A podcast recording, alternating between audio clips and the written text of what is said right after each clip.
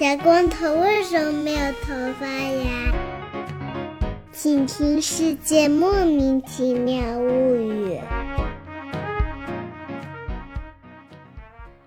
欢迎收听《世界莫名其妙物语》，一档介绍世界中莫名其妙知识的女子相声节目。我是见谁都好为人师的见识我。站在台上听相声捧哏演员姚柱儿，我是已经要饿死的 Y Y，你吃点儿哎！我是他不是说他吃过了吗？对不起，我们每次完事说完以后一定要捧两句梗啊！你你谁呀、你？啊，我谁呀？啊，你不记得我了是吗？大家都不记得了吗？大家听这声音听不出来吗？我在很遥远的时候出现过。今天我们一个嘉宾嗯啊，今天是历史学家教你烤面包儿。嗯之，前来过我们节目的这个 师傅给我们介绍过哦，我我不是介绍的那个，我在这里也不应该以师傅出现，我应该是一个朱师傅。你们上次叫的，你你你你 ID 改掉了。不是，我是为了避免在 上被识别嘛。那我们今天就是个新嘉宾，哎好吧？虽然这个新嘉宾好像以前好像在我们节目出现过，哎但是呢，这个嘉宾是谁呢？你们大家自己琢磨琢磨。啊我把刚才说那段也留着，然后就就把他给逼掉。对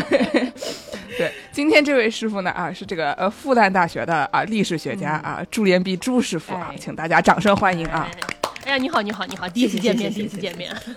啊，第一次见面，第一次见面，真的呢。我我给大家说说这期节目是怎么来的呢？有一天我就在那里刷朋友圈哎，刷着刷着刷到了一篇讲面包的论文。哦，我作为一个啊，虽然我不是碳水大生，但是我代表完是点开了这篇文章，点开了这篇文章一看，哎呦，面包挺有意思的嘛，哦，面包工业，哦，轻盈面包，好好玩哦。嗯然后我就给师傅发，哎，我给朱师傅发消息说，还能来炒一期冷饭啊？没有问题。这个节目就是这样的，嗯，对，剑师也知道，就是这个冷饭非常的可怜，因为我在朋友圈说了，他花了好多好多好多年才被写出来，也不是好多年才被写出来，就是它是一个特别艰苦的生产过程，就可能跟面包的生产一样艰苦的一个过程。对。而且师傅呢，我这个话就转不过来了，我靠！这个朱师傅呢，他这个当年啊，在这个某网站上面是以一个非常贤惠的、爱做面包的同志的形象示人的。我经常看他 po 各种，我最近又做了复刻了哪一款面包，我最近又做了什么什么面包。哎虽然这已经是上古的事情了，但是我记得呀。但是你知道为什么上古的时候要做这个呢？为什么呀？为什么呢？那不就是因为英国的面包太难吃了吗？不要说出来。那你想那个，你像那个小陈师傅，现在不都靠别人来投喂好吃的面包吗？不就是你们原来住的那个地方，对吧？对对对特别，没有好吃的东西。嗯所以历史学家们都很擅长做面包，我发现了。那么啊我们这期节目先给大家说说什么是面包。对，什么是面包呢？这个面包这个东西呢，因为它众所周知，它应该不是饼，哎，你这个话总结的很妙。你这个，哎，我要反对了。这个话说的不对，对，不是一般人觉得，对吧？面包它应该不是饼，但是呢，它好像就也可以又又是饼又是也可以是饼。那那到底什么是面包？什么是饼？饼只是一种形状，但是面包它是一种，呃，一种形式，一种做法。不不不，就是面包和饼到底有什么区别？这个。我因为写论文的时候，我还真的去查了，就是如果你只是很笼统的说 bread 的话，嗯，它下面的配图里面有一张图就叫饼，还配了个拼音，你知道吗？哦，就让我特别对对对对好笑。我印象很深，我有一天在有白人的时候，我带了一个什么饼在吃饭，然后人家就问我说：“你那面包好吃吗？”我想说。什么什么面包？哪来的面包？但是就是白人看见我们中国人吃的饼，他也管它叫面包。因为它就是就是面包呀，就是 就是它那个 flatbread 的话，其实就是你有发酵和不发酵的嘛。然后你就是这种我们常见意义上的这种什么中国大饼、印度馕什么的，其实都是算 flatbread 的这个种类。对，因为就是说这个当中的问题就是你们觉得它应该发酵还应该不发酵，对不对？就是我们总就看我们是不是犹太人，对吧？如果你是犹太人，那你就不能吃发酵的饼也不；是如果你不是犹太人，那你就可以吃发酵的饼。不是每天都不能吃啊。作为一个犹太文化爱好者，我必须要纠正一下，不是每天都不能吃啊，是有一段时间不能吃。他们有这个 Passover 叫什么节？逾越节，逾越节的时候不能吃。嗯，对。然后这个出埃及记啊，第十二点八开始说，因为犹太人当天晚上要逃出埃及，要逃出埃及呢，经常对吧？你打包，很多人都是我明天就要出发去巴黎了，今天晚上箱子还没有打包，来不及了，怎么办呢？犹太人也是来不及了，他们当夜要吃羊羔的肉，用火烤了，用用与无酵饼和苦菜同吃，因为来不及给这个饼发酵了。嗯，然后当天晚上，这个上帝啊，他就要巡行埃及地，把埃及地一切投生的，无论是人还是牲畜，都击杀了，又要败坏埃及一切的神。所以就是你们赶紧走，你们赶紧这个饼也不要急着发了，然后你吃完饭赶紧跑跑路，然后我们把这个埃及烧掉，大概就是这么一个情况。然后呢，之后在生病记里面还说。说这个跟犹太人讲说，你吃这个寄生啊，不可吃有酵的饼，七日之内要吃无酵饼，就是困苦饼，要叫你一生一世纪念你从埃及地出来的日子，就是当年红军爬雪山过草地纪念日。嗯，对，就是他们那种通俗书，它开头都会跟你讲面包的起源，然后它一旦追溯这个 bread 的起源，就会追溯到无酵饼那个时候，就是说其实最早都没放酵母。然后就问他们，就是说这个酵母是怎么放进去的？他们说可能就是哪天那个面团揉好搁那儿，它不小心有一些什么菌种掉下去了，然后它自己发起来了，然后就说好吃了，结果就有了这个所谓的发面的面包。然后之后好像大家就比较认为说发面的才是主流的面包，然后但其实饼也是一种 bread，就是刚刚说的那很多种都是。然后天然酵种那个发酵的就非常差，嗯。所以剑师刚才说这个七日之内要吃无酵饼，这个七天就是逾越节嘛，Passover，一般在四月份左右吧，刚过没多久。嗯，然后他们吃的那个饼是一个脆的，它那个饼是脆的，有点有点像是，就是哦，巧克力不是脆的，但没有没有那个印度那个 cracker 就 poppadom 那那么脆了。嗯，印度那个脆饼基本上是个饼干，但那玩意儿也有人管它叫 bread。你别说，你还别说啊！对，馕也是 bread 的。我昨天搜索这个相关信息的时候，还发现了一个特别牛逼的一一种饼，嗯，一种 bread，叫做 trencher，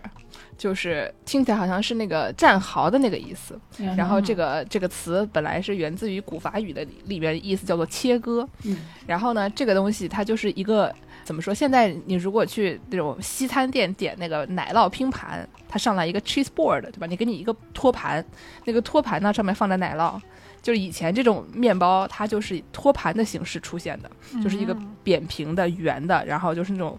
沉了的老面包，然后呢把它直接当做盘子，因为。就大家如果吃过那种传统法棍的话，放到第二天它就是凶器，对吧？就跟大列巴一样，就是你放到第二天这玩意儿就没没法吃了，你只能把它浸软了，然后重新制作，做的像比如说那个 French toast 那个蘸了鸡蛋液什么的，就做成那种法式吐司，那可以吃吃。所以呢，这个东西它就因为足够硬，你可以把吃的直接往上往上拽，然后你就拿当盘子吃。然后吃完了以后呢，你就可以把这个 trencher，要不就蘸着酱，要不就直接就我吃完饭了以后把这个盘子给门口要饭的朋友，这样的话你吃饱了，他也吃饱了，什么？对吧？对吧？就吃完了以后就相当于一种回收 回收餐盘的概念，但这个餐盘是可食用的。这个不就跟派皮最早其实也就是个包袱兜，但其实那个。就方便携带用的嘛，也不一定要吃它的那个意思，其实挺像的。对对对对对，但是就这个也可以体验，就是让大家理解到以前的面包它到底有多硬，它到底有多大，对吧？你直接可以把就所有东西放在上面，然后它是一个硬的，你可以拿着拖着走的一个东西。嗯，然后现在这种类型的盘子。呃，没有那个边儿的，就是有的盘它就一周是它是会凸起来的嘛，就像你可以喝汤的。然后这种没有边缘的这种盘子，现在还叫穿车，或者有的地方叫它穿车。但是其实因为原来它是一个这种类型的面包的意思，我觉得还挺搞笑的。这个让我想到，我最近吃过一个，在多伦多吃过一个叫埃塞俄比亚菜。啊，对对对，埃塞俄比亚菜它是那种就是也是盘子里面放一个饼，它那个饼是一个叫做用台麸做的一个饼，酸的。对，酸有一点酸酸的那种，有点像 pancake，就是有点像煎饼一样的那种质感。中间有很多气孔。对对对对对，然后放在上面，它也是各种酱酱，然后就是把这个饼它本人作为盘子，然后大家就都用手，然后把这个盘子给撕成碎的，然后用来裹成这个酱酱吃。并且埃塞俄比亚餐厅的老板，我当时跟我一起去那个朋友说在埃塞住过一段时间，嗯，所以说老板说，哎呀你在埃塞住过，那我不给你们叉子了。于是就被迫用了手。那个也挺神奇的，那个就是你看着觉得它不多，好像软软的像松饼一样，但是哦它特别抵饱。我一会儿能撑死，嗯能撑死。对对挺厉害的，嗯。那这样是不是就可以不要洗盘子了？还是要洗它那个盘子底下你，但是稍微涮涮，它不至于就是结在上面，对吧？它会给你更多，叫你把盘子擦干净，不擦干净不许走啊。没有，那我们要不介绍一下，就是不同类型的面包，我们刚刚随便举了几个奇怪的例子，对吧？就是不同类型的面包，我们一般在面包店里面，中国的面包店里面，它会分成什么欧包，什么这种亚洲面包，就是我们一般说的面包，就是其实是亚洲面包，软的那种。然后呢，还有欧包，但是因为中国人或者我们亚洲人吃不惯那种。就是大列巴那种上来就可以当凶器的面包，所以他们还发明了一种在这两个之间的，就是不那么硬的欧包。那这些东西都都是有什么区别？以前朱师傅在家都做哪些？要不给大家说说？就其实你在欧洲可能比较好做的还是所谓的欧包，但是就是法棍又很难做，因为它对这个面团的水分要求比较高，然后对发酵时间要求比较长，所以一般基本上都是属于失手为主，你就不能像小高姐一样，就是任何的面团到了你手里它都能开花，然后基本上到了我手里成功的就不多。然后我一般是拿面包机给我把面揉完了，感谢伟大的发明。然后揉完之后你就整个行，然后呢就自己随便加点东西。但我本来就不爱吃软欧包，那个东西特别不抵饱，对不对？就是你现在去买那个店里面那种特别小的那种软包，基本上就摁下去它就没了，它面粉含量特别低。但其实就是传统的欧包就会稍微结实一点，但是那种德国人那种酸面包，那就是一块板砖。然后我有德国室友特别推荐我吃过，然后我就觉得说那东西能吃吗？是吧？就特别崩溃。但自己做的话，一般就最常做的其实就是这种全麦面包，但是过节也会做一些它的这种节日面包。我之前跟剑师说过，我做过那个 hot cross bun，是那个复活节做的。只是因为那个面包比较可爱，你在上面画个十字，然后十字你再浇点面粉糊上去，它就能够做出一个十字架的那个形状来。当时就觉得好玩，结果最好笑的事情是我把它贴在下厨房还是哪里，贴完之后被英国大使馆盗图了，然后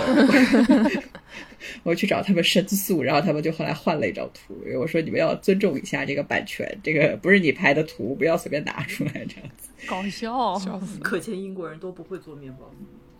对，因为我后来拿 hot hot cross buns 给我同学看，他们就觉得你竟然有空去做这个东西。然后我说，这个东西它没有比普通面包复杂到哪里去，你只不过把它拿出来烤一烤而已。但整体英国人的这个厨艺是非常让人捉急的，所以你即便只是能烤一个他们能吃到的面包，他们都觉得非常的不可思议。这样子。嗯，就说到这个德国的面包，都是一些那种很硬的、很结实的，什么黑麦面包这种类型的，就是你切开来了以后，就它那一整片中间没有特别大的气孔，而且它就杂粮为主，所以就里面那种黑麦的挺多的，吃起来经常就是酸不呲咧的。然后就怎么说呢？他们一般就是一片儿上面抹点黄油，然后只许放肉 或者奶酪，不能两片儿都放。不还是有生猪肉吗？对对对对对对，啊，对对对对对，嗯反正就是怎么说呢，吃起来还是蛮蛮刺激的。所以就是德国的面包一般被发扬光大的都是那个 pretzel，就是被卷起来那种椒盐圈饼。哦，那个是个碱水面包，那个面包味道不太，不太一样。对，嗯，对，据说那是中世纪的，就是僧侣说让让小孩背课文，背好课文了，就是背那个就是经书什么祈祷文嘛，就背课文说，呃，那个你要是背出来了，就奖励你一个 pretzel，就是小的。然后还有人说他们那种面包师是说在在监狱里面发明的，所以是看起来像一个手铐的样子，但是，嗯，但是就是 传说都市传说，就跟乾隆下江南一样的。嗯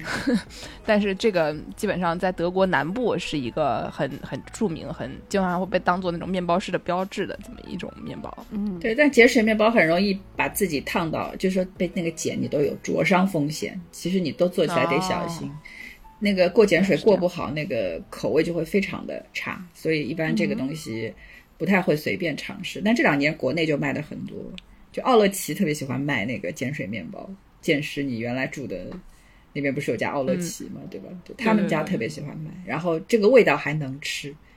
但反正就不是很有违和感的欧包，否则去一般的国营的这种面包店的面包，基本上是软包为主，还有那个 croissant，、但是那个 croissant 其实吃起来就就特别不像欧洲面包了。而且我觉得法国人是不是喜欢拿它当三明治用？哦，对对对对对，会非常软，就是那种不脆。但其实当三明治还挺好吃吧？那个对它当花三明治三明治，吃对啊挺，好吃的，对对。但就是你会觉得国内的 croissant 都是软的，对，它不是脆的，它不是靠那个黄油发起来的，它是里面就是里面更更水，可能靠牛奶或者什么的发出来。大家可能更喜欢这种软糯的口感，那你吃馒头不就行了吗？你吃面包干什么？香嘛，对吧？有这个牛油味儿嘛。那我们给大家说说这个怎么说欧包里边的，嗯，也不能说是老祖母，但是是大家都知道的一个非常常见的、人人都听说过的品种，就是这个所谓的法棍。嗯就是什么什么是法棍？为什么法棍变成了现在这个形状？其实是好像是一个法律原因。哦，就是以前做面包嘛，要花很长时间嘛。英国人一听就说你为什么还有时间做 cross buns？你一个你这个人一定没有好好工作，对吧？就说做面包要花很长时间。然后呢，像什么犹太人，你要是逃离埃及，你就没空没空发面。然后呢，这个面包师，所以他们就每天工作时间又很长。因为那那玩意儿没有面包机之前可难揉了，你要揉出什么手套膜什么的那种，都都都都得不知道揉出麒麟臂。你如果只有所以那个是拿腿踩的，有的，要脚踩的，有的是拿手，就是有的你这就可以上脚了，对。嗯，然后呢，以前这个上个世纪二十年代的时候，就大家开始琢磨说，我们不能。因为工人都太苦了，然后大家就开始琢磨说我们不能这么虐待大家，然后呢，他们就开始反抗嘛，然后就开始说我们要、要实行这个多少小时工作制啊之类的，然后后来就出现了一个法律说，就上个世纪二十年代的时候规定说，面包师在晚上十点到早上四点之间不允许工作，就正常人这个时候确实不工作，也对也对他妈这个点是是不工作？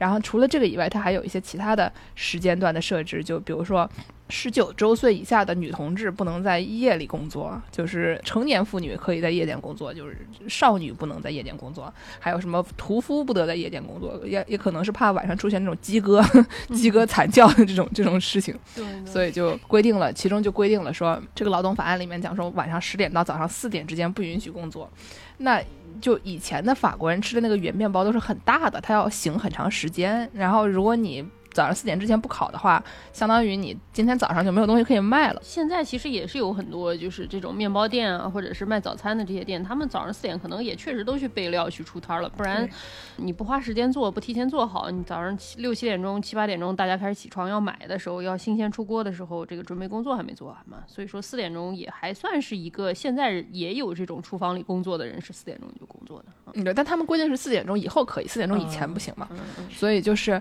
那那现在怎么办呢？我们就他们就发现说，我们把这个面包啊从这个圆形变成条形，这样它它发酵的时间和烤的时间都会缩短。哦，而且呢，这个形状也比较容易带，对吧？现在那个法国人很多时候很离谱的，他们就那个后座上面直接就是自行车的后座上面，直接拿个绳子一捆啊什么的，就是或者夹在胳膊肘下边儿，就是什么什么样的都有，嗯就是把它当成一个棍子，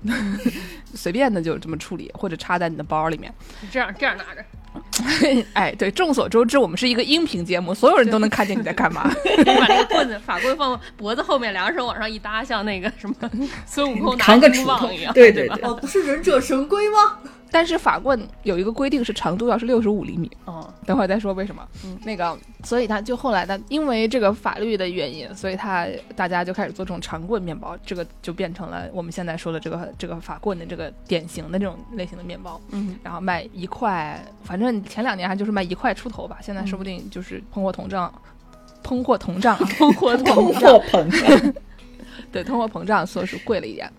然后呢，那个它还有一个法国的这个法律里面还规定了法棍这个东西是什么，它只能采用所谓的基础面团制作，基础面团只有面粉、水、酵母和盐，不得有任何其他添加剂，只能用基础面团制作。然后直径在五到六厘米，长度六十五厘米左右，标准重量为二百五十克。就你可能可以有一些冗余，但是就是基本上规定就只有这样。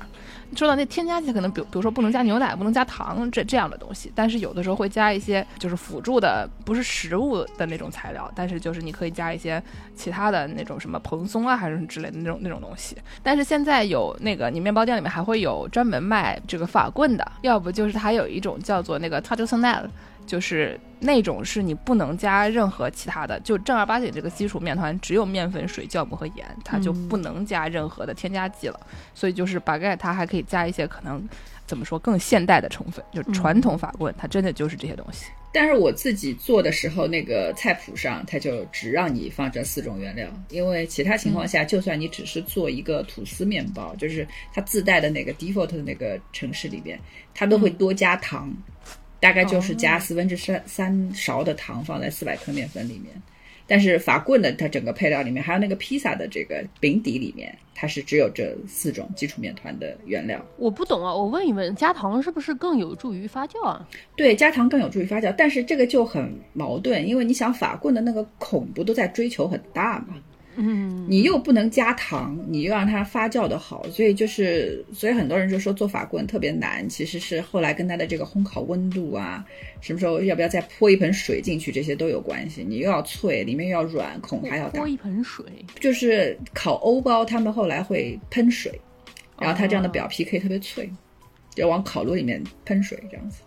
众所周知，烤面包其实是一门玄学啊，对吧？有可难了，技术工种。就是有的时候你你觉得你做的都对，但是它不一定真的真的能对，因为就是照它这个基础的面团来做，其实自己家做法棍绝对做不出很大的气孔。我失败过很多次，我只能做小气孔，但是但是有的反正可能你面粉啊、酵母啊，这个都质量特别好的时候，你才能达到那种大气孔的效果。还有就是温度，对，还有就你家厨房的环境，包括你的，你你觉得你的炉子能烤多少度，它可能不一定是多少度，但是因为它要求非常细，所以说说到底，我觉得有的时候你可能拜一拜，说不定也有用，对吧？就跟刚健师说的，就是说它其实烤的温度会比其他的面包烤的一次性温度要高。因为那种大面包你可能一百八十度就够了，但法棍你可能要烤到两百度到两百五十度，有的时候。嗯，所以它快嘛。对，所以它快。就是你说的那个不能工作这个事情，是因为他们原来那个基础面团发酵就要六个小时，就没有现在所说的那种快速膨胀剂的这个技术的时候，其实它可以换个办法，比如他晚上十点的时候把面揉完丢进去，然后四点钟的时候那面不就发好了吗？嗯，然后他直接拿出来再醒一醒，再整个醒，再烤，他其实六点钟也能出去卖了。所以就只是一个安排上的差别，你不用凌晨两点钟起来开始准备面团这样。所以法棍他肯定还有这个优势。嗯对，总之就是除了 baguette 以外，还有很多在法国的面包店里面，你会觉得长得跟它有点像，但好像又不是很像的一些东西。比如说有那种就是一个椭圆形的那种面，叫做 b a t a 它是一个椭圆的五百克。然后还有一种叫 flute，就是跟那个笛子差不多长，就是宽度和重量都是法棍的两倍，但是它可能比那个短不少。嗯，还有叫什么 f i s e l 是那种更细的。更细的一百克左右的，因为我刚才说一个、一个法棍是二百五十克嘛，那个就是细细的。然后你还可以买一些什么，有的时候它一个一个棍，它给你给你切一半，叫那个对面 baguette，就是半个啊。然后呢，这个东西你给它切开了以后，可以就直接当三明治吃，特别拉嘴。因为 你要是吃那个呃刚烤好的 baguette，其实它是它是比较脆，怎么说里面比较软的嘛。但如果你做成三明治，它是提前准备好的。然后这个东西你就把里面的那些什么。酱啊，什么那个奶酪啊、肉啊，全都放好了以后，就是放在那里摆一排，然后中午的时候卖，对吧？就那个横着切是吧？对对对，横着切，然后放到中午的时候，它那个把盖那个尖尖那个裤痛就已经贼硬了，反正这玩意儿特别特别拉嘴，你就你的上颚感受到了攻击，堵上了嘴。对，就吃完板盖，你要做好长口腔溃疡的准备，就是它会把你嘴里划的。满嘴都是，因为法国人吃的都是新鲜的，所以就是那个不是那么拉嘴，只有就是稍微沉一点的才拉嘴。我特别爱吃那个越南的那个把蜜嘛，就是越南的那个嗯。用法棍做的那个三明治把蜜，它有的时候是改良的法棍，哇，我觉得它是改良啊，就稍微软一点的，你就吃了之后，这个嘴角它就你不会变成裂口女，然后但是有的时候他用正宗法国面包，你吃完就有一种。哎呦，Why so serious 啊！突然变成了小丑的感觉。那个里面放猪肉和和那个米粉，嗯还有什么来着？腌的那个还有腌酸黄瓜什么的，酸萝卜。嗯，酸萝卜对，酸萝卜那个很好吃的。我没有吃过，但反正里面加这种东西的我都加过吧。就加各种各样的酱啊，酸黄瓜啊那种什么哪个禽类的干的酱？鹅鹅肝酱鹅肝、鸡肝这种。鸡鸡肝吧，可能鹅肝太贵了。鹅涂不起，因为这种东西基本上就就是卖个大概六七块钱一个。因为在英国可以自己买那个酱回去涂，我会自己买那个酱，还会买他们其他的那种什么洋葱酱，还有那个一种就是印度的那种豆子叫 runner bean，然后把它做成酸甜口的，然后也是拿来涂面包的一种酱。反正反正挺多，你自己就留学生穷嘛，反正这种东西能自己做就自己做了。你刚刚一一听完师说那个价格，我就觉得我肯定没有买过，我肯定自己做过，但不会去买。但是都市传说啊，说是多伦多唯一一个还能买到什么十块钱以下 一顿午餐的店，就是把蜜店。对，越南粉和把蜜，把蜜还比一般比越南粉还便宜。我一个不吃越南粉的人，一般都吃把蜜。对对对对对。剑师，你有没有发现，就是说他们会在讲面包的这个类型的时候，是跟它的重量严格对应的？嗯，对对对，就它有五百克面包，然后有两百五十克面包，还有一百克面包。所以你有没有觉得面包其实有点像钱？确实跟南京鸭子差不多，一个对它其实四分之一个这种。对，因为其实从很早的时候开始，就是英国的那一些所有涉及面包的立法，它都会严格的规定，就是说你大概就是最低的那个价值的货币，大概能够买多少面包，那个是一直法律监管的问题。它其实就有一个钱的功能在里面。嗯，因为要考虑到，就是说经营这种东西，它日常其实是用不了的。但是呢，就是贱金属货币呢，又是严重短缺，因为你贱金属像锡啊、铅啊或者铜啊这种东西，它日常可用。所以我以前听过一个说法，就是说贱金属货币缺的时候怎么办呢？就把它一掰二，然后呢，你就可以直接把那个钱继续花下去了。嗯，但是他们其实从中世纪开始的法律当中就已经对最小出售单位的这个面包的价格，它其实是个固定的，它是个 fixed price 的一个东西。那其实你是可以把它当钱用的。到今天也是吗？它今天就不是，今天比如说建师刚就说，可能一个法官他其实原来差不多就是一欧。那这个一欧其实你就觉得它其实就是个跟价值它有一个对等在里面。那么你放到今天，它其实就比较变动。现在有二维码，你听说过吗？在欧洲没有啊。欧洲没有，有那天我在看那个查尔斯登基典礼的时候，BBC 旁边就给你贴了个二维码。不是不是，它有二维码，但是你在路上买东西不是都是扫码买东西？对，就不是你扫我，我扫你的。对啊，对他们还喜欢那个信用卡拍一下那种。嗯，对，信用卡用的多。对，所以它原来它其实是一个有货币功能的，或者说有准货币功能，因为它价格特别的固定，然后它监管的话，其实就要保证你这个价钱在粮价是多少的时候，你能买到多少克的面包，然后它经常去监管的时候，就是拿个去称称一称，你这面包重量对不对？然后你不对的话，其实就是一种造假行为。对，然后所以他们就会有想很多办法增加它的重量，比如说混东西嘛，前面说可以混土豆，嗯，我还看到说混蚕豆，还有说混那个 chalk，chalk 我认为它应该是白垩的那个意思，但反正就是一种粉末状又很白的 粉笔的，你不会直接吃粉笔啊，但反正就是那种东西，它就是又保证它重，又保证它白，然后呢嗯又能够逃避监管嘛。嗯，因为你没有把它切开来去测含量，然后哦你只要说我这个不是最高级的面粉，你只要把它把不要把它卖的最贵，卖给便宜一点的，卖便宜一点的这个价钱卖给穷人，其实你常常不知道自己吃下去的是什么东西。哎呀，然后就是刚才我们说了这些特别硬的，就是跟法棍相似的，或者是德国黑麦面包这种类型的，就是特别传统的欧包嘛。但是众所周知，我们亚洲人的嘴受不住那个辣，对吧？太硬了，对吧？就是就是 上颚都变成白垩纪的了，所以呢，就大家就会把它弄得稍微软一点，改良成一个你把它做做成三明治也可以接受的那种程度。然后呢，在这个过程中，他们就发现哦，其实欧洲有很多很好吃的、很软的小甜面包呢。比如说，我们还是非常喜欢吃的这个 brioche，就是软软的、甜甜的他怎么说这个面包我吃了好多年，我也不知道它到底该读啥。brioche，brioche。不是不用，这突然这种吧吐了，起来。对，嗯，就但这这种就因为它其实是当甜点吃的，它是不太算是那种面包面包，就那种当饭式的面包，它当它是当甜点吃的。那它能当饭吃，我们不能啊。就是这种类型的呃这种甜甜的小面包，他们一般都会有更多的糖和油。嗯一般我们现在在中国卖的软欧包，它的糖油量可能是面团的百分之十以上，嗯然后中间还有馅儿。如果有馅儿的话，这个馅儿大概是面团重量的百分之二十。然后就刚才我们说的这种甜酥面包，维也纳甜酥面包中间之一，这种这个小圆面包，它里面会放很多这个蛋、黄油、奶和糖。然后有各种各样的形状。哦，对，就我一般还是吃切片的嘛，但这个就糖油混合物啊，就是高热量，一一片一百六十卡，大家感受一下，抵得上两个馒头了。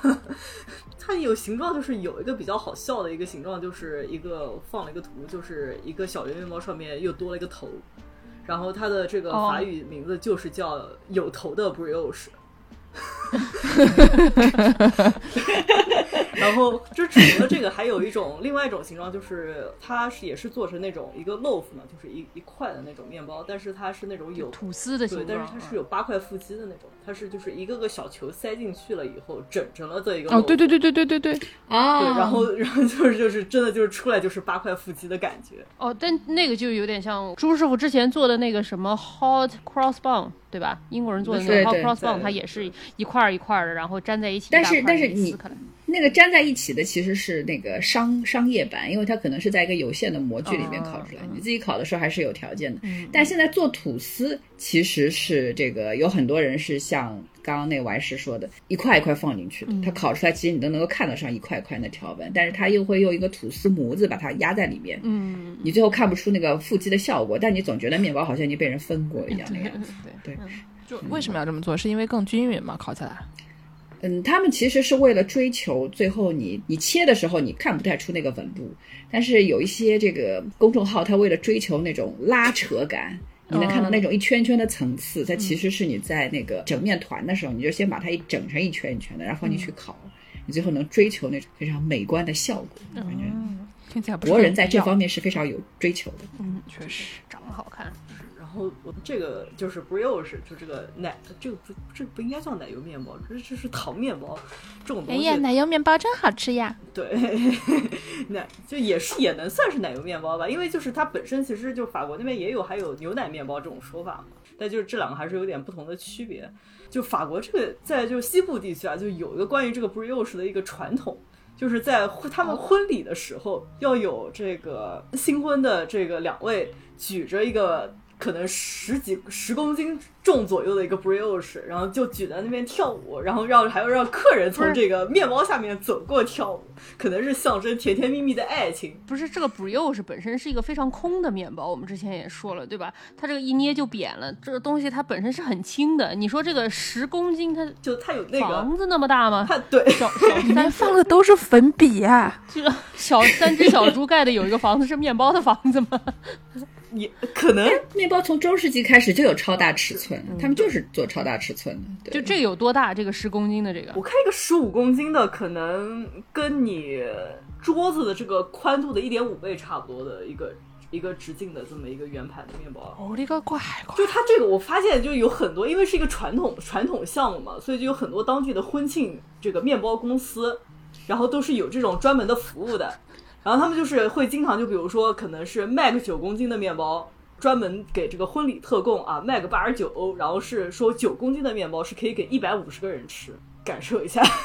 刺刺激。我搜搜这玩意儿哦，给你？贴个图。我怀疑它里面可能是放了很多的馅料，所以变成这么重的。就是因为其实看起来基本上你是一个，就可能有三百年的树桩子那么大，呃，直径可能一米、一米二，最多一米五吧，就差不多了，不是很大没有。想象如果它是一个全部中空的话，它可能就是一个飞碟那种，就是贼大。它就正常的组织，其实面包挺重的，因为面包里面会含很多的水分，哦，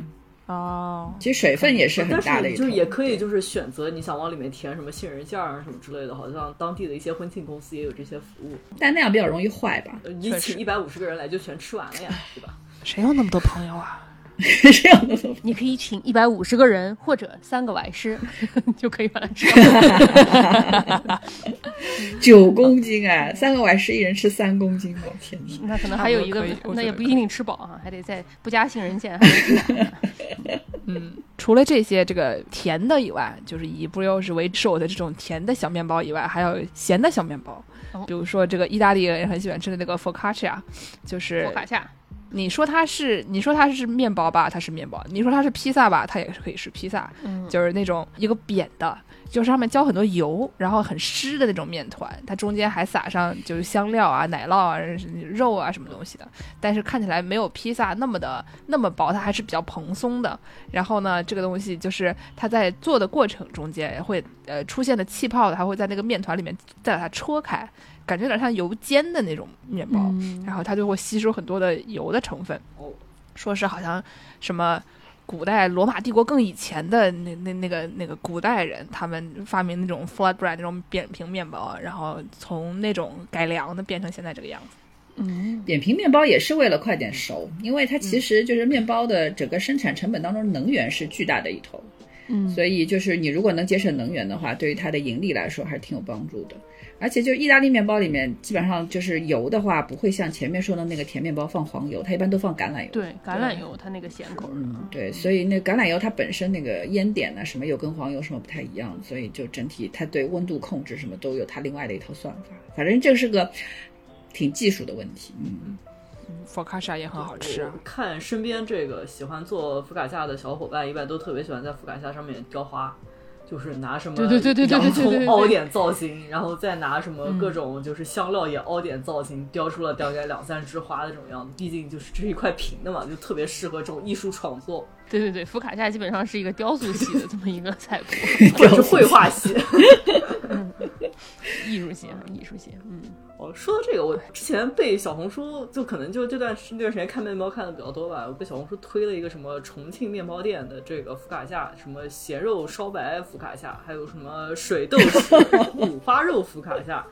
就是想想，毕竟咸口面包嘛，可能也对吧？就如果有这个我们听众里面有重庆的朋友，或者是去重庆游玩的朋友吃过的，欢迎来分享一下感想，好不好吃？想想可能也还挺好吃的，肉嘛，就什么烤鸭披萨对吧，也挺好吃的。反正有油有肉都好吃。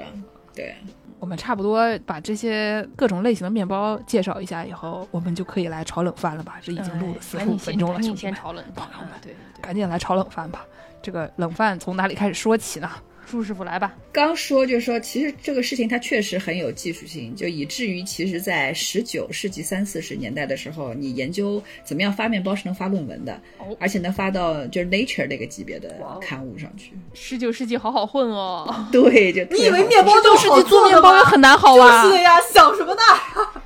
对，然后我看到最夸张的是什么呢？是他们说好像是用一种碱，可能是碳酸氢钠，然后跟盐酸直接在面团里和一和，这样的话呢，你就不用酵母了。嗯，然后后来这个方案被否定的最重要的原因是说家里放一瓶硫酸有点危险啊，盐酸有点危险，可能会误食，所以就把这个方案取消掉了。但可行吗？发出来的可行吗？我觉得它发出来的那个质地一定很差，而且想口感一定很差。你想口服盐酸那是个什么样的感受？对，反正他们当时就已经想到了，就是其实是跟后面的那个 baking powder 它的这个原理是一样的，就是拿那个碳酸氢钠，然后跟什么样的这种碱进行反应，然后它就可以把酵母的这个环节省掉了。嗯，因为也是到那个时候才知道酵母这个东西它其实是个微生物，对，它是活的。也是那个时候才解决的一个问题嘛对，就是怎么样去发酵。所以后来我炒的那个冷饭的重点就是他们是想着说怎么样给面团快速的发起来，嗯但是呢又不要用到像盐酸呐、或者这种化学添加剂，因为他们会觉得最单纯的面团是最好的。嗯，尤其这个时候前面说的，你如果又加什么乱七八糟的料的话，它岂不是听起来就很不健康嘛？嗯，所以他们后来想的那个办法特别的奇妙，就是这个也是我觉得这个冷饭值得一炒的最关键的原因，嗯就是他们想到的是先给你一瓶充了大量气的汽水，就是平常大家喝的那个碳酸水，嗯，然后呢，在一个高压的环境里面，把这个碳酸水直接灌到面面粉里面去，然后呢，这样子的话，气体其实就是因为这个压强的关系，它还在那个水里面。对对对，然后等你烤的时候呢，你把那个压强取消，然后那个水里面的二氧化碳不就马上释出了吗？嗯，释出的瞬间立刻送去烤，烤完之后那面包就发起来了。哇，所以从这个原理上来说，它特别的节省时间。它就前面不是说做一个面包，其实前面说揉面加发酵，大概全部加起来好烤完一个面包是十二个小时。嗯嗯，这么久，它对要十二个小时，光发酵六个小时嘛，你想，光发对你还要揉面，揉面大概就要很久，然后还要再加上烤嘛，还要热炉子啊什么，所以它这个最快你获得一个面团的时间大概是三十几分钟。哇，哦，我我不得不吐槽一句啊，刚才说这个用脚揉面，那你还在想，既然是用脚揉面，怪不得以前这个面放在那儿不知道怎么样就有酵母混了进去这个事情。他他他不是他不见得是直接拿脚踩，但他可能是拿脚去打那个桩子。啊，打进去，就反正形态上很多，所以他们开始很早就想着是拿机器嘛，因为你想都工业革命这么久了，你总该有个机器把吃面包的这个问题解决一下，尤其它又是这么重劳力，而且他们就说那个因为它原料不好啊，然后它那个模具很粗糙，有的时候那个面包师手上的汗呐、然后血啊就全部混在里面，你根本不知道自己吃下去的那个东西是个啥，就非常的恶心。我三幺五刚过，对，对，所以后来他们是想着说这个技术它一定得革新，于是就有了我说的那个机器。但那个机器的最大特点就是它那个面包就特别的，拿拿中国人的话就特别的宣，就是它特别的松，哦，松的很没有口感，就不像那个我们现在吃的这种欧包，它有这个嚼劲。然后呢，它又没有酵母，它发酵会带来的一些风味，所以他们后来的办法就是说加大量的糖，然后呢又给它这个加一点酵母进去增味，但是那个已经是很后面的事情。它最原始的那个版本其实就是那个充气水自己和在面粉里面，然后就一下子其实解决了挺大的问题。那少放点充气水不就得了吗？既然太松了，对，然后但是那充气水的得来，就是那个气的得来，其实也挺夸张，都是拿石灰啊什么这种酸呢、反应过来，反正你听起来都挺都挺吓人的。但后来美国人把这个技术买走之后，他做了点改良，他们是直接在这个一家酒坊里面，因为其实面包跟啤酒算是一个东西嘛，嗯，一个液体版，一个固体版嘛，所以他们后来是拿那个 酿酒是多出来的那个二氧化碳，然后再压缩之后再冲到那个水里面去再做。嗯，但是呢，这个又违背了最早发明这个机器的这个发明这个设备的人的他的初衷，因为他们当时其实是在整个禁酒运动的背景下，哦，对，然后就是做的面包。然后禁酒运动的话，那其实怎么讲？他们原来有一种没有明说，但是有潜台词的意思，就是其实面包里面也是有酒的。对对对，嗯，对，虽然这个很不科学，因为它实际上那个酒精都已经挥发掉。对，所以后来就是他的这种面包推出市场时候，旁边人就打广告说我的面包里面是有那个 gin 的，就是我有金酒，然后说你要买我的面包，你不只吃了面包，你还吃了酒，但它其实这个是不成立的。所以他们当时其实英国的这套技术，它最核心的目的就是禁绝所有可能产生酒精的步骤。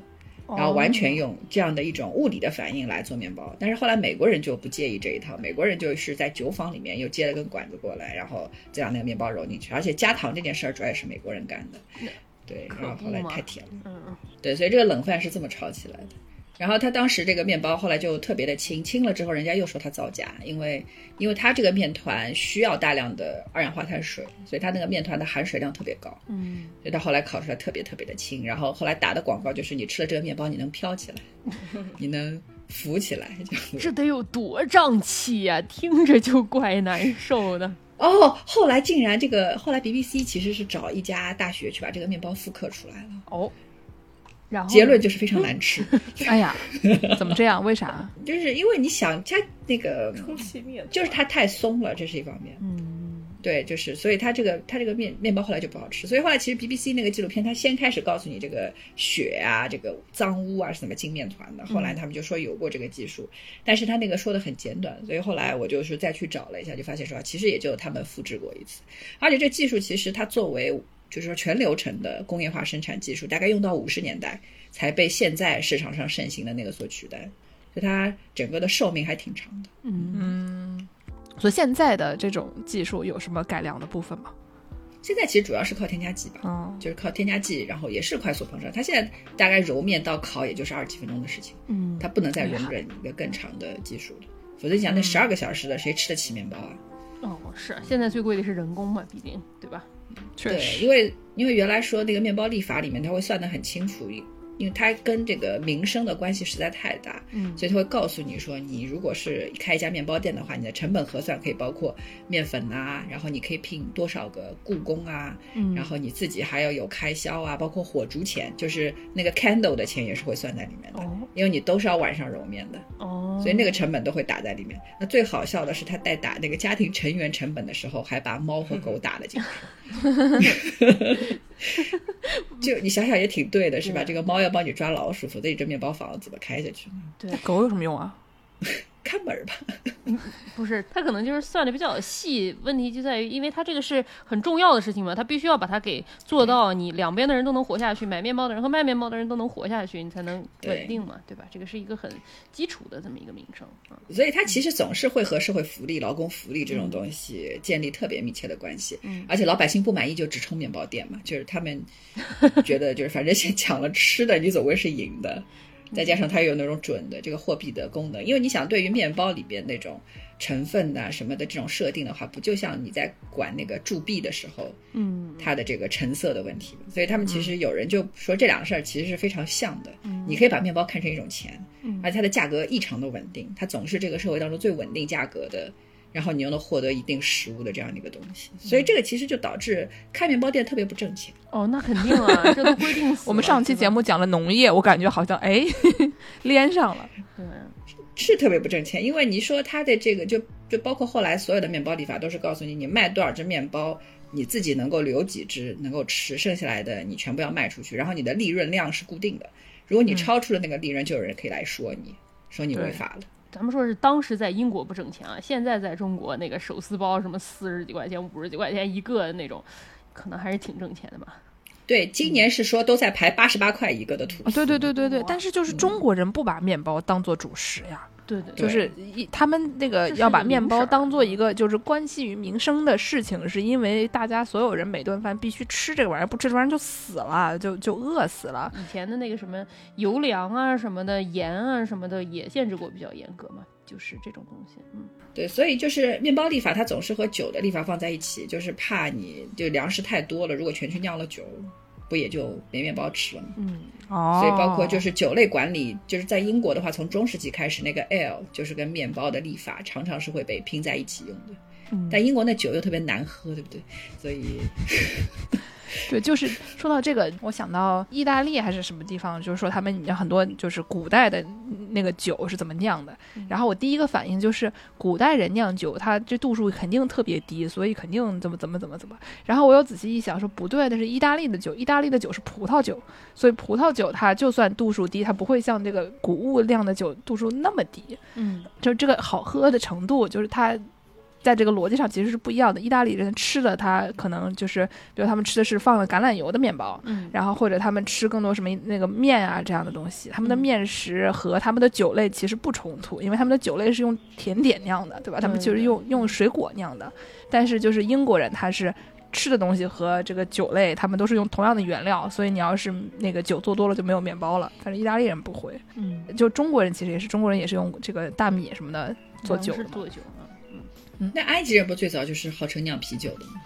哦，对对对，我们小时候上那个通识课，就最喜欢跟你讲埃及人酿酒，然后拿那个壶罐子里面还要插根过滤管，才能把那些渣渣滤在外面，不要喝进去喝的那个啤酒。那个的 Tube 上面啊，就有很多人就是模仿上古时代的人都是怎么做出来的那些各种吃的，说模仿这个希腊人做的鱼酱啊，那个埃及人酿的酒啊，哎然后总之得出来的结论都是不行，咱那不行，还是做现代人好。能吃吗？那对，哎呀，怪吓人的。那所以这个轻盈面包就这些吗？轻盈面包其实它后来更好玩的一些事儿是论文还没发出来，因为关键问题就在于它的面包后来卖的它还是不挣钱，嗯，所以他们家后来就开餐厅了。哦哦对，而且开餐厅它最核心的盈利还是靠茶叶，啊，哦，这已经跟面包没什么关系了，是吧？没有关系。而且就是你们现在知道的，就是说最火的那个 Tea Rooms，其实最早就是这家轻盈面包公司开出来的。哦，就是英式下午茶全都是从面包开始的吗？就是英式下午茶是追两个源头，苏格兰的话是一个卖茶叶的人开出来，他们家原来是开了一家敬酒餐厅，嗯，然后这家呢，因为他也敬酒，所以呢，他后来就发现说，这个我除了卖面包，我还能卖茶水，因为只有女的才能去面包店，而男的去不了。所以后来女性为什么可以上街吃饭，也是靠他们。所以它往后是个非常大的社会的问题。等一下，等一下，什么女性不能上街？这是怎么回事儿？对，女女性不能单独上街，在很长一段时间里。嗯，但是可以单独去面包店。对的，就是说富家的女性你是不能单独去餐厅，不能单独在街上逛，你嗯旁边得有男的陪的。但是男的可以把你送去面包店之后自己走，你在面包店里吃东西，他去餐厅吃东西。然后再把你接走，这样子。是有多不想一起吃饭？当然我也也不是不能理解，但是就挺好笑就的。对，就是它是整个的，就是说这种 gender 的一个很典型的问题，就是公共空间没有向女性开放吧，嗯，包括那些 pubs 什么，还有那个 coffee shops，其实它原来也是不向女性开放的，对对对对所以他们后来只能从面包店突破，然后面包店的话女性可以去，然后后来在面包店里面卖茶水，结果后来发现卖茶水可真挣钱，这家公司后来上市之后，它的分红特别好。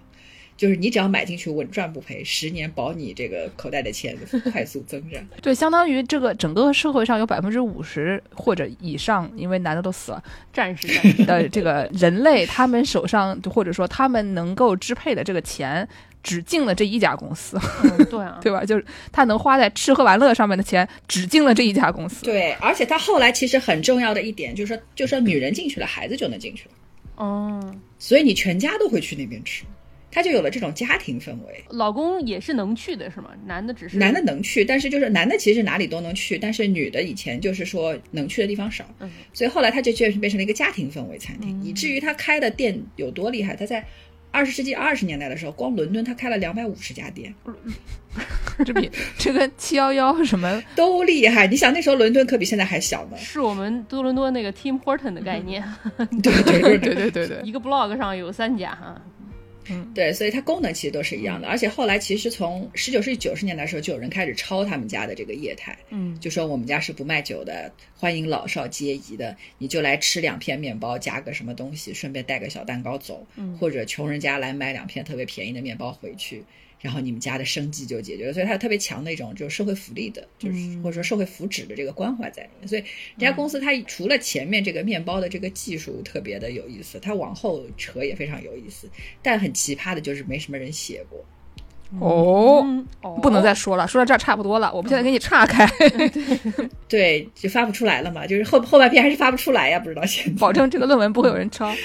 那我们接下来继续说说这个呃国家面包的这嗯，些对，对，之前我们说过这个面包它有很多的规定啊，我今天就在看这个面包这个事儿，然后就发现二战的时候因为打仗嘛，然后这个英国人他就出现了一个这个 ration 时期，配给制，配给制，对对对。然后它是在第二次世界大战期间，英国有一个面包师联合协会推出了一种叫做全麦面粉做成的面包，叫做 National Loaf。中文应该叫国家面包，并且在这个面包里面它加了钙和维生素。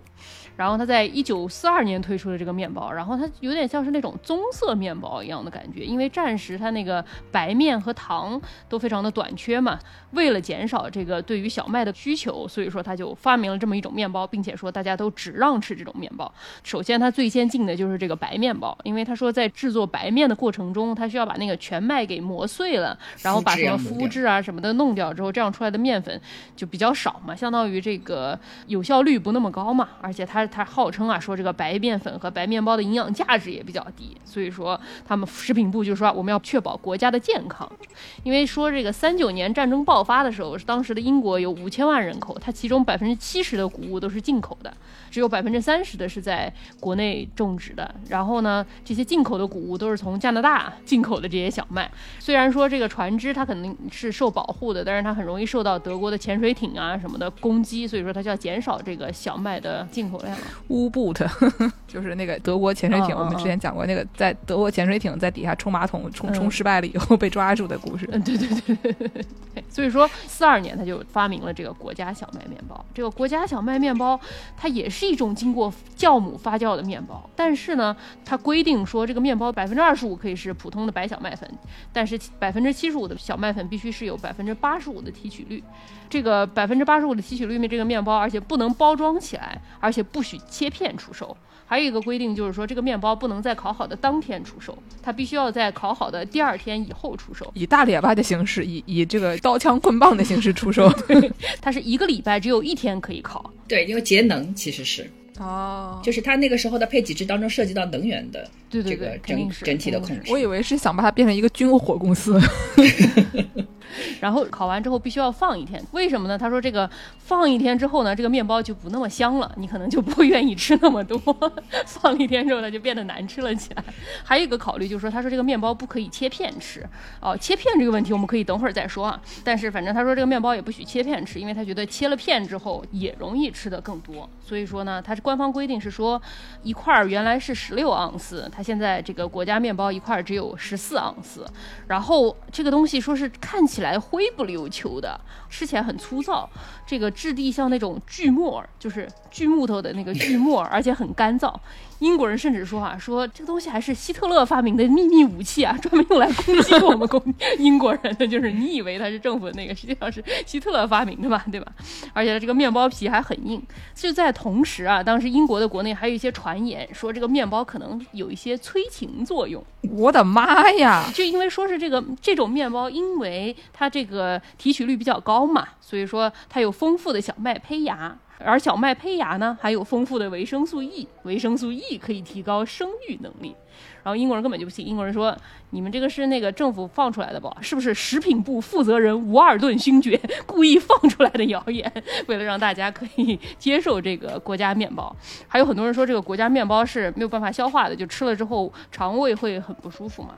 对，它主要是粗面包的问题，因为原来就是英国人说这个吃白面包才是一种最大的正确，以至于说就说乔治三世他因为吃这个你说的那个那个粗面包就是 brown bread，、后来就成为了街边摊的一个相当于是意识，嗯，以至于他最后都得了个名字叫 brown George，就是因为他吃粗面包，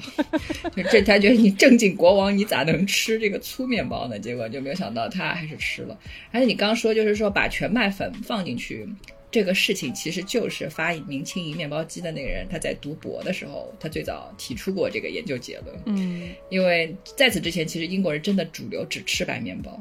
然后就再穷的人也是尽量要吃白的。然后他后来就告诉你说，这个营养价值来讲，肯定是粗面包的。就是你说像小麦胚芽这些东西，我们今天都知道，这些都肯定是的。所以他是在那个时候才开始提出说，我们应该吃全麦。然后呢，但是全麦粉其实就会有一个问题，就是你刚刚说的口感特别粗嘛，嗯嗯，而且全麦粉的另外一个问题就是它面筋的量比较低，对，然后其实是胀不起来的。嗯现在就是买那种特别好的这个加拿大面粉，就是因为它的这个小麦蛋白含量高，它面筋撑的特别好，嗯所以呢，它的那个技术其实同时解决了，就是说陈面粉跟全麦面粉怎么样用来做面包的这样一个问题。嗯，就是它一下子这个商业化当中，其实涉及到非常非常多当时的这个技术上的细节。嗯，还有你刚说的配给制，那配给制可好像，那配给制到五十年代才结束。对对对，到一九五六年，这个 National Loaf 这个国家面包才停产，一直到五零年他们才允许再次出售白面包。战争都结束几年了，对，因为他们那个时候其实实不仅是限制面包，他连你怎么做菜都限制，比如告诉你怎么样，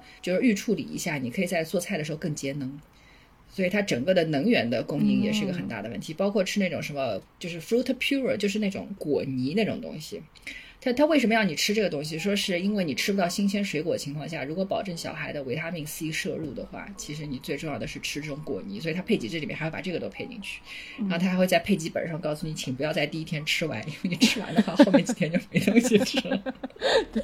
反正就是这个怪好笑，是说这个因为面包第一天烤完太好吃了，就 可能会多吃，对对，建议大家第他二天他会他会有很多这样的建议，就是避免你在最快时间把它吃完。因为我上课会给同学们看那个配给本嘛，嗯嗯嗯，我买过复制品，然后会给他们看这个配给本上有什么样的规定，还有专门的这个配给时期的菜单，就是告诉你对对对对对你可以做什么吃。我那天看有一个女的说什么，她遵从了有一种减肥法，叫做配给时期减肥法，然后吃了一年，瘦了七十五磅，七十五，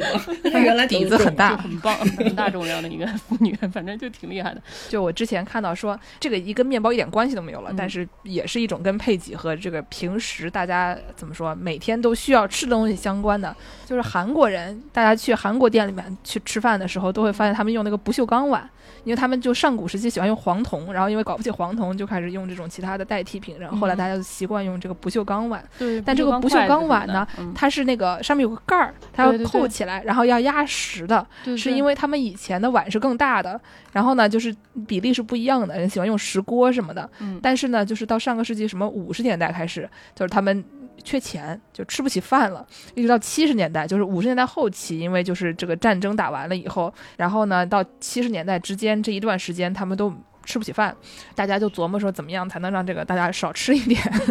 所以就把这个呃国家规定把这个碗的尺寸缩小了，然后缩成了一个专门的这个饭碗尺寸，然后就比一般我们心目中中国人吃饭的碗什么都要小，然后要扣得紧紧的，塞得满满的，因为就是你只能做这么大，所以这个饭馆如果他们还会去查你们家饭馆如果卖的这个碗比我们规定尺寸要大的话，他还要扣钱，所以当时这个规定的这个是直径十一点五厘米，高七点五厘米，就小小的不能大。可能手手掌那么大啊。现在的你在对对对韩国餐厅吃饭，他还是用那玩意儿给你装饭。对，然后就是在这个一九七几年，就是从七十年代的时候，一开始放松了一段时间，后来呢，就是那个政府又禁止说，就是本来说还有有那个石锅饭，因为石锅饭你就可以说我们是一个菜，你可以不以原来那个形式卖了嘛。嗯然后他们又规定说，这个只能把这个米饭装在不锈钢碗碗里面销售，然后而且还规定了那个餐馆只能贩卖七分度的米，就是它就跟那个大银酿一样，它是有那个米的精致程度的，嗯有什么零五七九十一十四，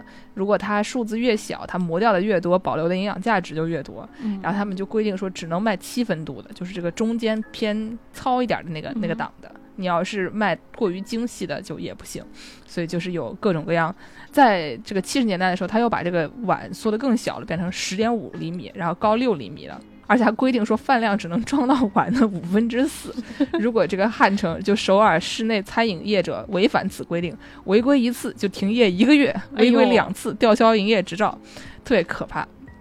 然后到八十年代的时候，这个不锈钢饭碗就从首尔扩散到全国，就这个文化就一直延续到了二十一世纪。就大家想想啊，容易吗？这不锈钢碗，哎呦，现在那韩国餐厅你去吃，他给你一个这个碗哦，它都是刚出锅的那个东西，它里面也是塞得满满，那饭都压得实实的。然后那个韩国阿姨就递一个给你，那是特别烫手，因为它是金特别烫的嘛，对吧？然后他就给你一个热热的那种烫烫的，像小手雷一样沉沉的拿过来给你，反正就挺喜欢的，我还挺喜欢这个形式的，挺逗的啊。就是能能想象一下他这个以前的他是怎么来的，对吧？嗯以前吃不饱饭还挺可怜的。对，既然说到这个配比制，我就接着说一下刚才说这个切片嘛，这个国家面包不让切片的问题，就是切片面包这个事情，它不是一直都有的，就是这个吐司面包这种方包是以前都有的，但是以前人大家都是买回来自己给它切成片，然后完了之后你再分吃嘛，对吧？一直到一九二八年，美国人才发明了这个切片面包机，然后出售的这个面包才是预制的，给你提前切好的。所以说，在美国现在有一种说法，就是如果你发明了一个什么东西，你说这个发明非常好的话，你就会说它是自切片面包以来最伟大的事儿。就是因为对他们来说，切片面包就是一个非常非常伟大的这么一个发明，这个样子。就相当于那个什么哥白尼革命一样，对对对对在欧洲大陆是哥白尼革命，在英国是切片面包。对，在美国也也是切片面包啊。说这个是二八年首次出售的，然后大家都发现哇，面包可以提前切好啊。然后一直到一九三三年，美国国内出售的这个百分之八十的面包都是预切好的这种片，这才几年就已经全都推广到全国了。为什么要把这个面包切片啊？就是从商业化的角度来说，这个切片面包呢，首先是使这个面包比较均匀，而且会让它切的这个片比一般人你在家切的这个片稍微要薄一些，所以说就会让你多吃一些面包片，对吧？你吃了一片，你就觉得好像不是很满足，所以你就会再多吃一片，所以你反倒吃的多了，就会增加这个面包的销量。还有一个呢，就是它这个也会增加涂抹在面包上什么果酱啊、什么酱料啊的这种消耗。这个感觉是关键。嗯，对。然后呢，在美国其实也是一样，在二战期间，四三年的时候，美国也对切片面包实施了短暂的禁令啊。这个是由这个食品管理协会农业部长。克劳德·阿尔·威卡德下令，在一九四三年一月十八日生效啊。据《纽约时报》报道，官员们号称现成的切片面包呢，比未切片面的面包有更重的包装，才能避免干燥。就是你这个切开的面包比较容易干嘛，所以说它这个包装这个材料需要的比较多。为了减少这个材料用料，所以不让你切。而且呢，也是为了抵制面包价格上涨，所以说呢，少切了之后，它不就保证了它这个成本就下降了吗？然后呢，在这个一九四三年一月二十六号，《纽约时报》上出现了一封来自一位心烦意乱的家庭主妇写来的来信啊，说：“我想让你知道，切片面包对一个家庭的士气和理智是多么的重要。”我的丈夫和四个孩子在早餐期间和早餐后都很匆忙。如果没有现成的切片面包，我必须亲自为吐司切片，每个人切两片，这就是十片。对于他们的午餐，我还要给他们准备三明治，我必须要手切至少二十片，每个人要做两个三明治啊，那我还得。自己做吐司，对吧？那我自己做吐司之后，我每天早上要自己切二十二片面包，你们还切过啊？你们就禁止这个预切面包，让不让主妇活了？心烦意乱。关键切面包确实挺难的，嗯我自己以前切过很多只吐司面包，然后我比如说限定我这一只面包要切出十四片的话，然后其实你发现自己切着切着要不歪了。就是要不左右歪了，要不上下歪了，然后很难很难保证每一天的这个面包片它都是一样的，所以我很同意说它真的是哥白尼革命。对对对真的不用切太好了。大家切面包，你就可以想象嘛。就我很喜欢那个喜剧面演员 John Mulaney 特别爱说的一个段子，就是你从小都做过那种画报，对吧？这个新年画报，你在上面写字儿，新年画报。因为我们节目上写的很小，你很人是很难提前预判，然后并且切好这种均匀的，所以这种均匀切好的片的面包确实是非常伟大的。还有一种说法说是这个面包切片机的基片使用的是可更换的硬化钢啊，这种在战争期间嘛，为了节省钢，所以说就不让这个。但是他为了公平竞争，所以说让已经有这种切面包机的面包店也不让卖这个切片面包，让主妇们都非常的心烦意乱。哈哈哈说到这个战时的这个面包，我找到了一个帝国战争博物馆的这个英国这个国家面包的食谱。我不会做面包啊，让这个朱师傅给我看看这个面包怎么样啊？他后来好像因为这个全麦面粉也不太也不太够，后来还愿意还允许他们掺入什么马铃薯粉啊，什么各种各样的杂粮粉嘛。因为就是这个掺那个马铃薯，其实在十九世纪就掺了。嗯，因为这个东西它在做那个就是做老面的时候，或者说做那个教头的时候，嗯其实马铃薯就是一个很好的原材料。但是放进去之后，它口感肯定不好，因为马铃薯不出筋，嗯，所以就是面包的口感其实都是面筋来决定它是不是那个嗯蓬松啊，然后是不是这个有这个软糯啊，其实它都是要靠这个面筋。所以我看到它这个面筋的比例跟它差不多是六比二三比一的嗯话，那它大概百分之二十五都是已经放马铃薯面粉了。对，而且它放很多盐。对它放盐是，就是放盐，它原初的目的只是为了遏制它过度的发酵。而且容易保存嘛，对吧？对对，然后容易容易保存，但你就吃的少了呀。对对对，嗯，对，所以它整体就有这个考虑。但加维生素 C 进去，可能就完全是增加营养。它那个酵母的量也不小，所以那个时候的那个酵母，它的活性没有现在的酵母强。现在酵母真的只要放一点点。然后还经常对就是就那种主妇贴士，就告诉你怎么样去测试一下你的酵母是不是还活着。怎么测试啊？就是你在那个水里面温水里面溶解一点酵母，然后放点糖下去，然后看它会不会出泡，哦，一点点的那个糖下去。但是呢，就是说它现在还有所谓的耐糖酵母跟不耐糖酵母，因为如果是不耐糖的那个酵母，你很容易被糖甜死。所以呢，酵母它半路就死了，所以你为了活一个酵母就很难。还有就是说，这种老面不是那种 sourdough，现在不是很那个流行嘛？嗯，嗯，但这个东西它很难养，你要定期给它喂面粉、喂水，然后就直接导致有些人不能出差，因为你一出差，你们家的面团就死了。哦，这个事儿我听说过了，在家养一个活的面团。对 对对，然后就说什么就就感觉好像中国人的那个老面就不像他那么金贵，还不知道怎么样。反正就是我有朋友他们家自己种地呀、什么自己做面包，然后他有段时间就跟我讲了，说他最近在养一个 sourdough，然后我就听完之后我就就说我说你们不能出去玩了吧？然后他后来就跟我说，他们有一次为了出去旅行，就把那个面团给扼杀了，然后就不是，那 对那这个东西多久要喂一次啊？每天都要喂啊？就隔大概三天左右你就得喂一次。嗯，就特别的金贵，比你们家的狗啊、猫啊都难伺候。狗啊、猫，你把粮啊什么丢给它，什么过两天换个人来就行。这玩意儿好下次宠物店是不是也可以开一个寄养服务？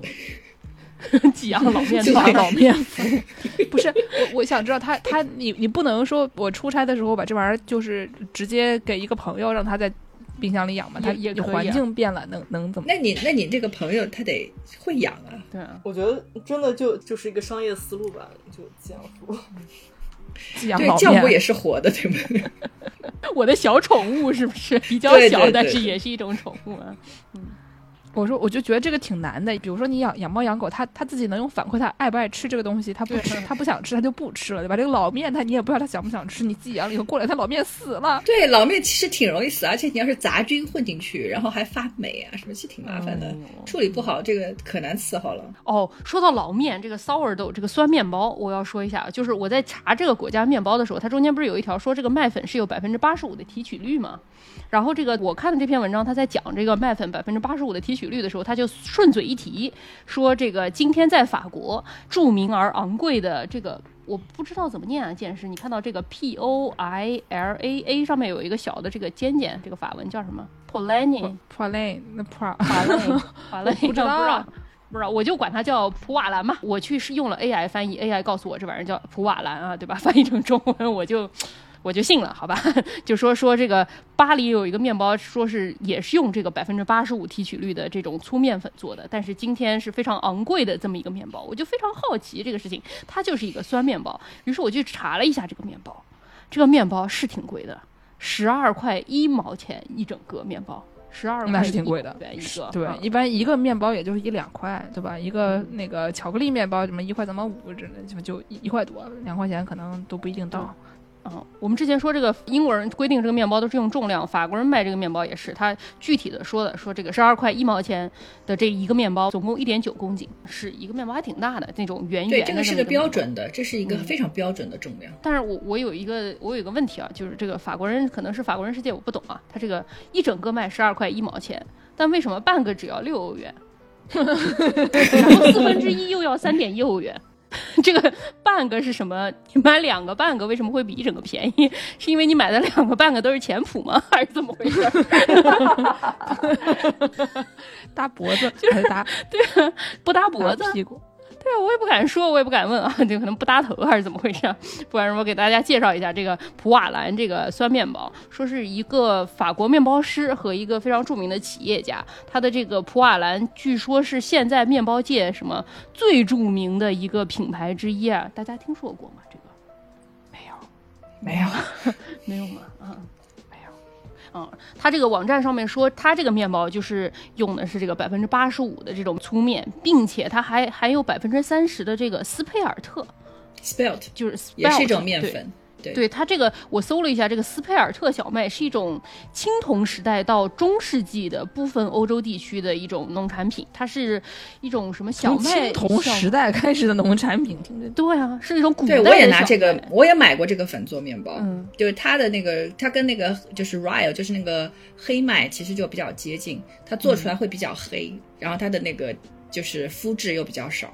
所以就吃起来会比较粗。但是现在会追求这种像你讲这个 spelt 讲起来很有历史啊，对，很健康啊什么。rye 会说你吃起来很有风味啊，所以就是面粉里面会掺一定比例的进去，现在也有，嗯，我也做过，嗯，这东西是什么小麦六倍体啊？具体农业节目对对，反正反正不具体说了啊，对吧。嗯，对对对，这种酸面包叫做 mishes。呃，我不会读，还是法文不会读。然后这个这个面包是在巴黎的这个拉丁区生产的，有一个总店在十五区。然后说现在这个面包是全世界的人，很多人都会来，就是慕名而来来买这个面包。所以说这个面包在二十世纪八十年代每天就生产一万五千个面包，有二十四个烧木头好家伙的！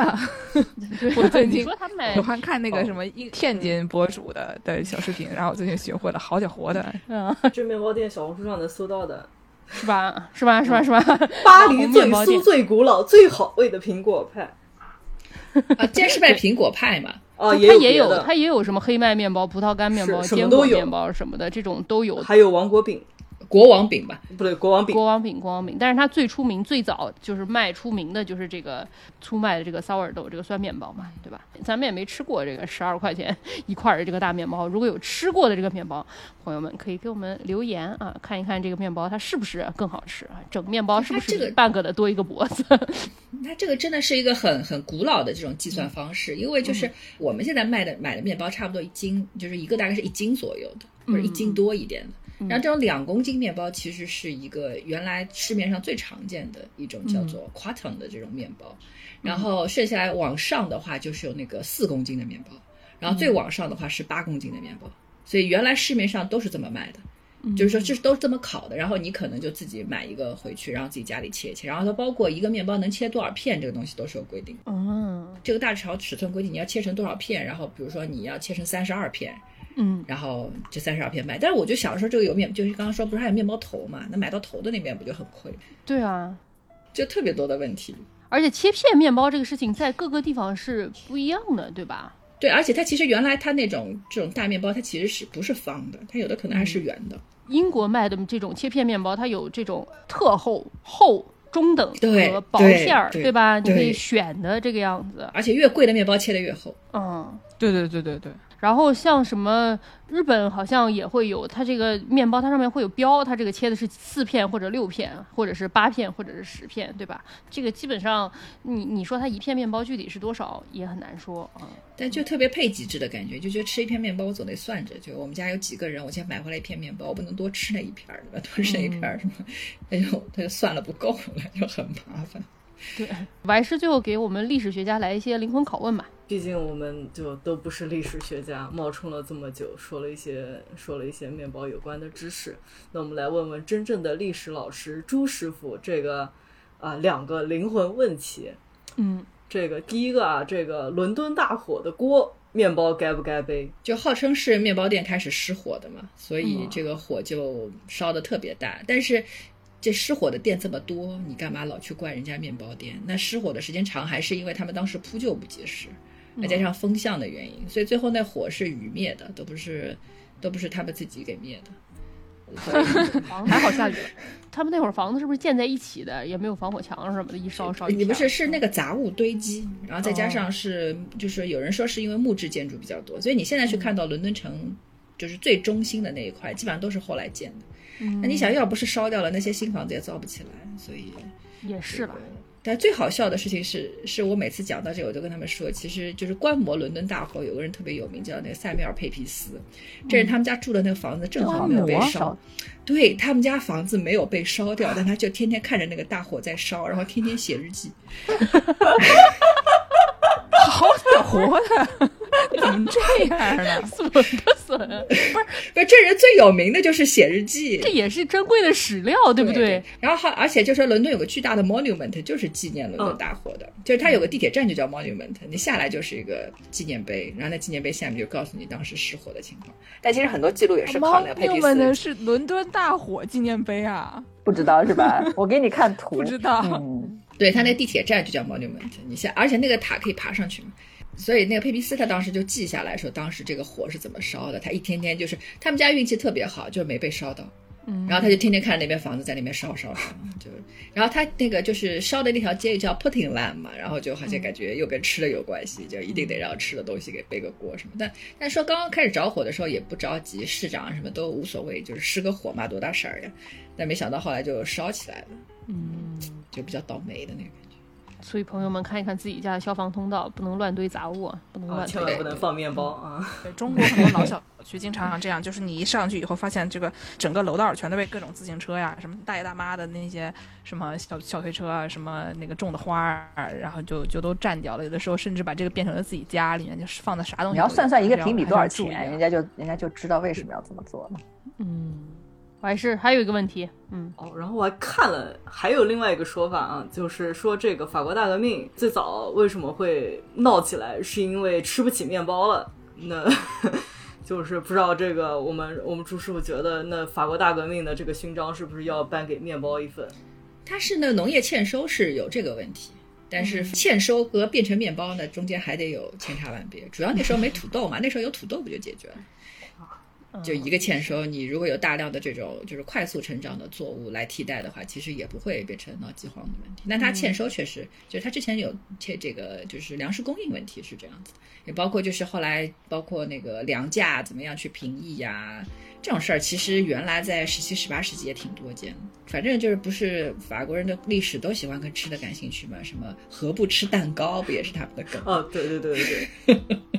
就是说那个蛋糕其实指的是 brioche。说一说，对给我们说一说是怎么怎么怎么回事儿？就是是安托瓦内特吧，就对说对对对是一个对对是一个就是王后，然后就反正在街上看别人就是说吃的这个吃的东西吃的不太好啊，他就说哎他们怎么不吃蛋糕呢？反正就差不多这个意思，就是何不吃蛋糕，不就是我们是何不食肉糜的那个意思？嗯，刚才就讲到说这个面包店不挣钱，对吧？这个面包面包店不仅不挣钱，还会被甩锅，说这个伦敦大火都是他们干的。就是这个这个行业总体来讲，就跟我们这上一期节目讲到这个农业，其实差不多都是这种吃力不讨好，但是所有人都需要你，没没有你就会死，但是有你他们又不觉得你是个东西的这么一个行业。但是呢，最近但是很多这个中产阶级们自己种起老面了以后，他们突然意识到，啊，这个事情是挺难的啊，它其实是很高科技的，对吧？然后呢，就是如果他们自己还在家里面进行一些种植的话，他们就会发现，哇塞，这个有机农业不得了啊！这个有机农业，你比如说你要是自己种个花，你要是不讲究这个打药什么的，你看到有红蜘蛛了啊，打，对吧？你就结束了。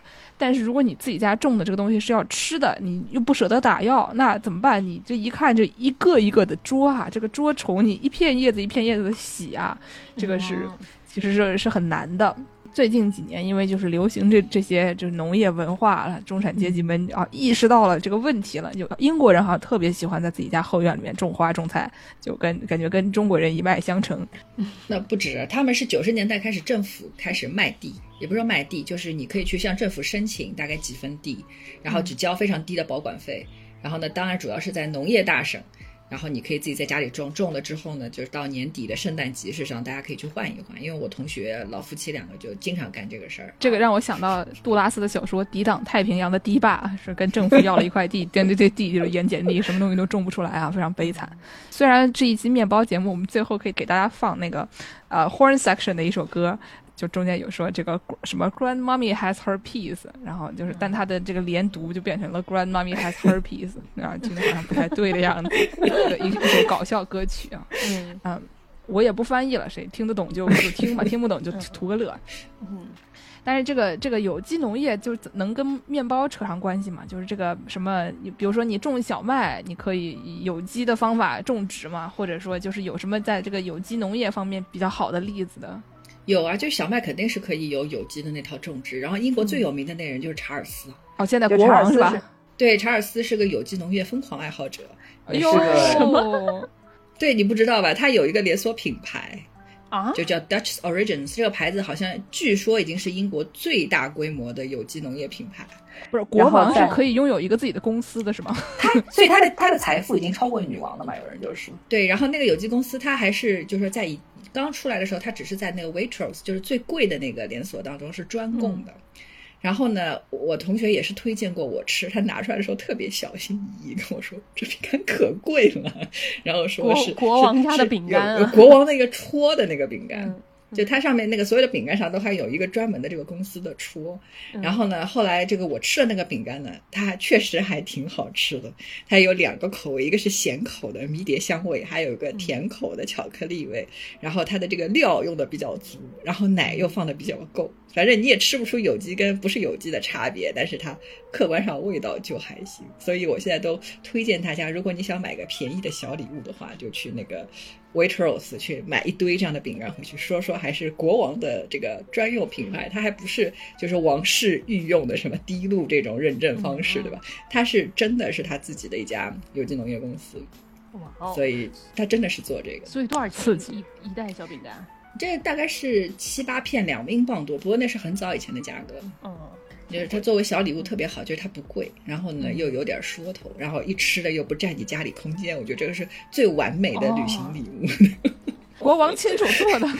没有没有，它里面还有很高成分的是燕麦啊，什么各种谷物都有，它是个粗粮饼干的概念，嗯，所以你们可以看一看，这个成分肯定是都是得有一定程度的有机认证的吧。嗯，挺好挺好。朱师傅还有什么想说的吗？没什么想说的，只要是朱师傅就行了。嗯，好好好好好。那行，那感谢大家收听《世界莫名其妙物语》。您可以在微信公众号、微博、豆瓣关注我们，也可以在微信公众号、小宇宙还有爱发电平台给我们打赏。想要加入农广天地粉丝群的朋友们，可以在微信公众号后台回复“加群”获得入群方式，或者是想要给我们介绍商务合作的朋友们，也可以在微信公众号后台点击商务合作。那感谢朱师傅来给大家分享面包相关的历史小知识，炒这个冷饭，祝朱师傅的这个冷饭早日发表早早日发表，早日发表。好的，好的，感谢大家的收听，大家下期再见。再见。见。再见。Granddaddy and I did toil from morn to sundown, hands in soil. We grew those sweet green peas until our fingers they were raw. The peas were ripe, the pods they grew. The sweet green peas were all we knew. We picked them all with just the two of us down in the fields. Granddaddy did then grade the peas to check for those anomalies. If it didn't score an A, you see, he'd throw the Dante out. There was a special song he'd sing, he'd sing it as he sorted through. Next time you might think of him when we sell our peas to you. This is the top of the crop, and if it wasn't you, would blame us. A grade A PUC, we don't serve grade B or C. We never stoop down to D. So you can taste the anus, can taste the anus in your mouth. You can taste the anus, you can taste the anus, you can taste the anus. Taste the freshness, taste the greenness, taste the sweetness, really taste the penis. Granddaddy checks the anus, so you can taste the penis. Granddaddy checks the anus, so you can taste the peanuts. Granddaddy checks the anus, so you can taste the peanuts. Taste the freshness, taste the greenness, taste the sweetness, really taste the peanuts. What of dear old grandmama, the real brains behind the farm? While granddad had grade A for tea, he'd fob her off with B or C. Late at night she'd sneak around. She picked the best peas that she found. She had the sweetest peas of all. She played granddaddy for a fool. For a fool, for a fool. Grandmama